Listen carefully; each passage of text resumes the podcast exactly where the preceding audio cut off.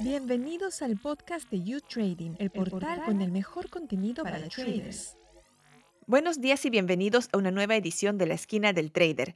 Yo soy Estefanía Gosser y en el programa de hoy vamos a hablar de una materia prima que es esencial alrededor del planeta y cuyo precio ha subido mucho en las últimas semanas. Me refiero al trigo. Desde que Rusia invadiera Ucrania, el precio del trigo se ha disparado, llegando a subir más de un 70% en un solo día, y si bien es cierto que de ese pico ha ido bajando, todavía pagamos un 30% más por el trigo de lo que pagábamos antes de que comenzara la guerra. Para hablar de esto tenemos hoy con nosotros a Ángel González Esteban. Bienvenido Ángel. Hola, buenos días. Ángel es profesor y doctor de Economía Histórica por la Universidad Nacional de Educación a Distancia, la UNED. Con él vamos a hablar un poco de la perspectiva histórica del mercado del trigo y si realmente debemos preocuparnos por un posible desabastecimiento en los próximos meses debido a la guerra. Ángel, comencemos hablando de las noticias que se están viendo en varios países respecto a un temor de que dentro de poco haya escasez de trigo. La guerra entre Rusia y Ucrania ha hecho que en varias naciones surjan estas preocupaciones eh, sobre el abastecimiento de trigo ¿Qué tan importantes son Ucrania y Rusia en el mercado del trigo? Bueno, eh, Ucrania y Rusia representan en torno a un tercio de las exportaciones mundiales, es decir, un porcentaje eh, muy significativo. No obstante, eh, las, las, importaciones de trigo están muy repartidas en el mundo. Al contrario que las exportaciones, ¿no? en las cuales pues, un puñado de países se, reparte, las reparten, en el caso de las importaciones no es así. Entonces, podríamos diferenciar en primer lugar eh, los países que importan mucho trigo en términos absolutos, como serían pues Egipto, Indonesia, eh, Turquía, Argelia, también algunos países del sur de, del sur de Europa, como Italia o España, eh, Japón, Filipinas, Brasil, Nigeria, Bangladesh. Luego hay otros países que importan, que también es una variable que, que es relevante, que importan mucho trigo en términos per cápita. Son sobre todo los países del norte de África y Oriente Medio, como por ejemplo pues, Djibouti, Libia, Argelia, Jordania, eh, Marruecos, porque tienen un alto consumo per cápita de trigo. Y bueno, también algunas islas y algunos países tropicales. En tercer lugar, también es importante destacar aquellos países que importan un porcentaje muy importante del trigo que consumen. ¿no? Eh, hay muchos países que importan al 100% del trigo que, consumen porque no producen nada, pues sobre todo países tropicales en los cuales pues, es muy difícil o imposible cultivar trigo. Me refiero pues, fundamentalmente a Indonesia, Malasia, Vietnam, Tailandia, Ghana, Costa de Marfil, Nicaragua, otros países centroamericanos como Ecuador, Corea del Sur, Israel, Camerún, Nigeria, Filipinas eh, Botsuana, aunque algunos de estos países pues, no tienen un consumo per cápita demasiado elevado o relevante. Y después, en último lugar, pues estarían los países que importan mucho trigo, precisamente de Ucrania y de, Rusia. Pues serían Egipto, Turquía, Indonesia, eh, Bangladesh. Eh, para que nos hagamos una idea, por ejemplo, las exportaciones de trigo de, de ucranianas eh, pues van fundamentalmente a, Egipto, a Indonesia, Bangladesh, a Pakistán, Turquía, en menor medida Túnez, Marruecos, eh, Líbano y en el caso de Rusia eh, fundamentalmente también a Egipto, a Turquía, Bangladesh, Azerbaiyán, Sudán, Pakistán. Y deberíamos estar preocupados de que vaya a haber un desabastecimiento ¿Cuál podría ser el mayor obstáculo en el mercado mundial del trigo si esta guerra continúa? La producción de trigo a nivel mundial eh, actualmente es unas cuatro veces superior a la de ocho décadas. Ha crecido muchísimo en algunas regiones, como por ejemplo en Asia, también en los países europeos tradicionalmente importadores. ¿no? Ha ocurrido una suerte de milagro, se ha multiplicado la productividad de la tierra y del trabajo. Entonces, yo diría que no hay razón en principio para tener miedos de tipo maltusiano, ¿no? Además, porque las exportaciones de Rusia y Ucrania, aunque muy relevantes dentro del conjunto de las exportaciones de trigo, representan en realidad un porcentaje muy pequeño de la producción y del consumo mundial de trigo, que es enorme, ¿no?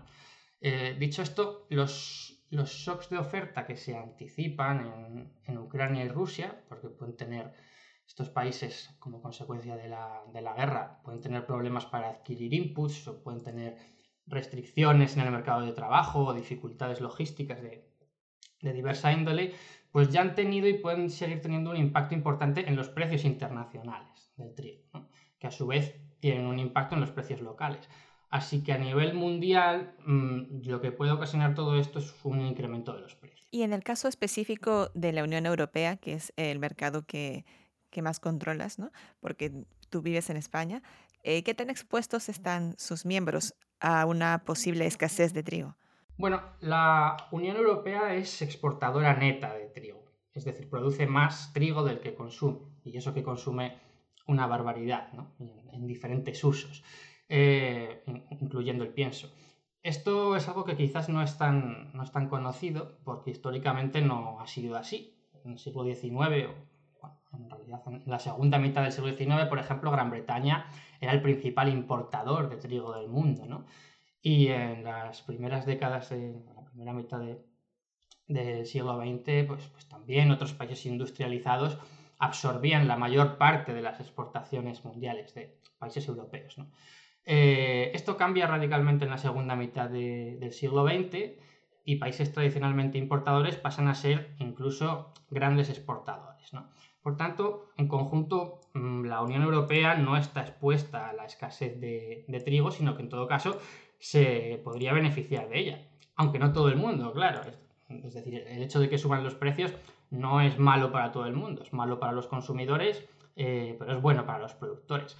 De hecho, una de las razones de ser de la política agraria común, que por cierto es una política, mm, diría, directamente responsable de esta fenomenal expansión de la oferta de trigo y exportaciones de trigo en la Unión Europea, es que los precios de los productos primarios, entre ellos el trigo, no eran o no son lo suficientemente altos como para garantizar un ingreso considerado justo para los agricultores.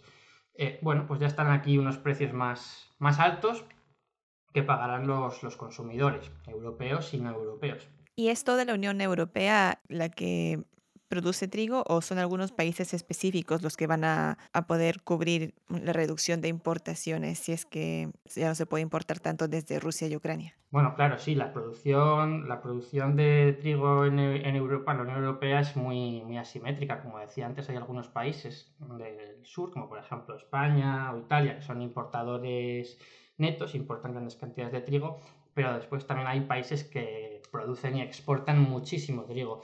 Eh, fundamentalmente me refiero a Francia. Francia es una, es una gran potencia exportadora de, trigo. Digamos que a nivel mundial los principales exportadores de trigo en este momento son Rusia, Estados Unidos, Canadá, Australia. Son, estos tres últimos son países tradicionalmente exportadores y después pues tendríamos probablemente a, Francia incluso por encima de, Argentina, otra gran potencia exportadora a nivel histórico.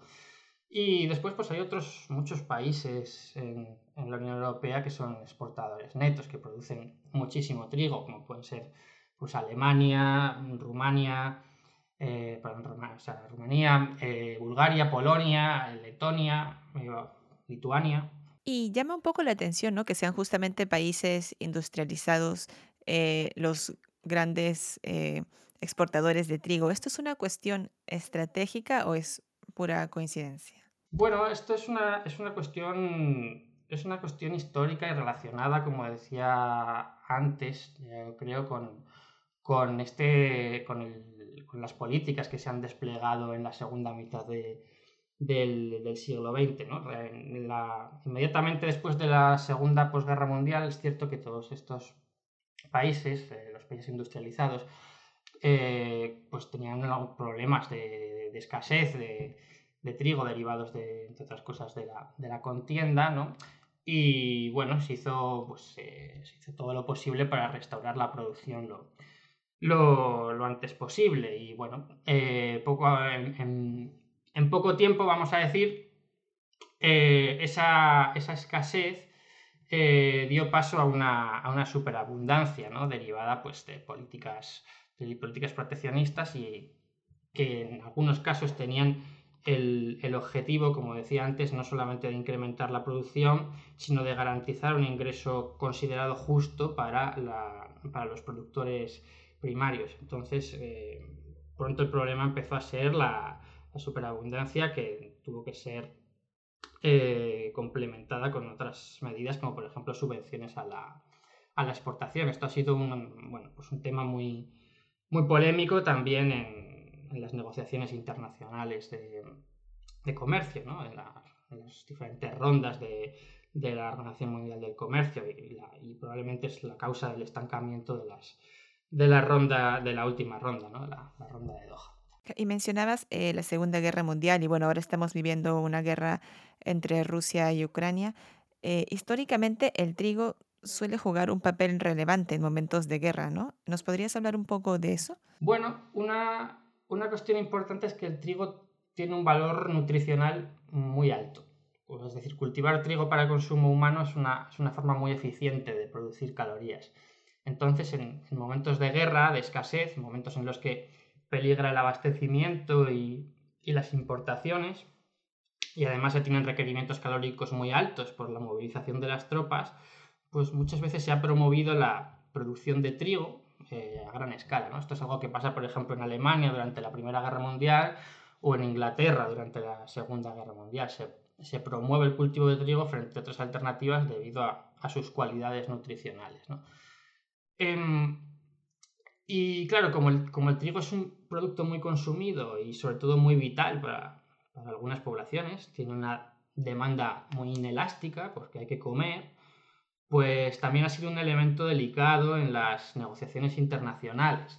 Por ejemplo, en el contexto de la Guerra Fría, los países exportadores, fundamentalmente Estados Unidos, lo han utilizado, lo han tratado de utilizar como arma de política exterior, tratando de controlar la cantidad exportada, el momento y los destinatarios en función de sus intereses de política exterior. Y en Perú el ministro de Economía decía ayer que el precio del trigo, entre otras materias, pero sobre todo el trigo, eh, está afectando el precio de la canasta de consumo, sobre todo en los sectores de menos ingresos. Esto es eh, lo que suele ocurrir, ¿no? El trigo es más importante o sus variaciones en el precio dañan más a, la gente de menos ingresos. Sí, esto, esto es así, se sabe desde hace tiempo, casi desde desde el siglo XIX que se anunció la, famosa ley de Engel, ¿no? que básicamente viene a decir que eh, a medida que se incrementa la renta de los hogares, estos dedican un porcentaje cada vez más pequeño al consumo de, consumo de alimentos. ¿no? Es una demanda,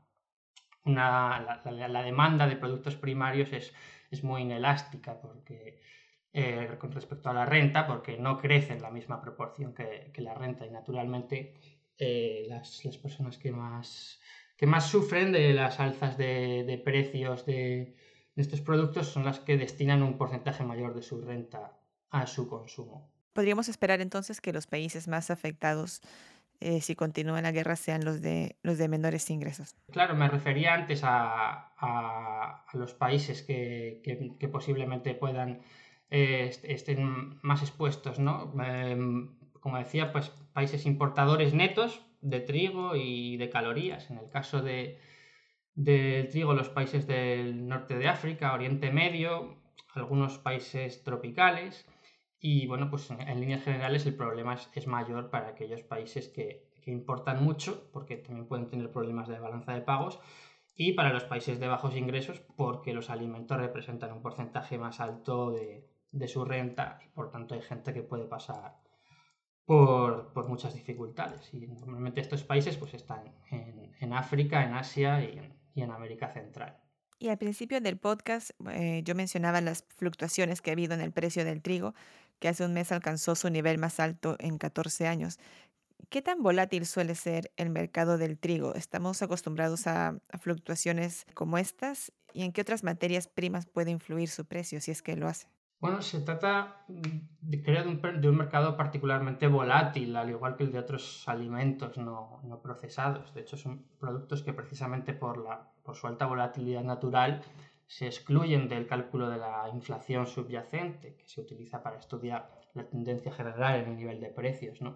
Eh, y es un mercado particularmente volátil, entre otras cosas, porque está sujeto a shocks de oferta mm, derivados de factores que son eh, largamente impredecibles. Por ejemplo, las condiciones climáticas que pueden afectar a la producción de la tierra. Y bueno, otras variables que hacen que la oferta fluctúe mucho de, año a año. Y claro, las, fluctuaciones en el precio de estos productos mm, tradicionalmente tienen un efecto arrastre en el precio de otros bienes con los que tienen un cierto grado de sustituibilidad en, algunos usos. Por ejemplo, si el trigo se utiliza como pienso para el ganado y sube el precio del trigo, pues se va a reducir la demanda de trigo e incrementarse la demanda de productos alternativos como el maíz o la soja, incrementándose así también su precio. Y para acabar, Ángel, bueno, hemos visto que en España ha habido supermercados racionando el aceite de girasol que se importa de Ucrania y también hemos visto, bueno, imágenes en supermercados en Rusia donde era muy difícil encontrar azúcar.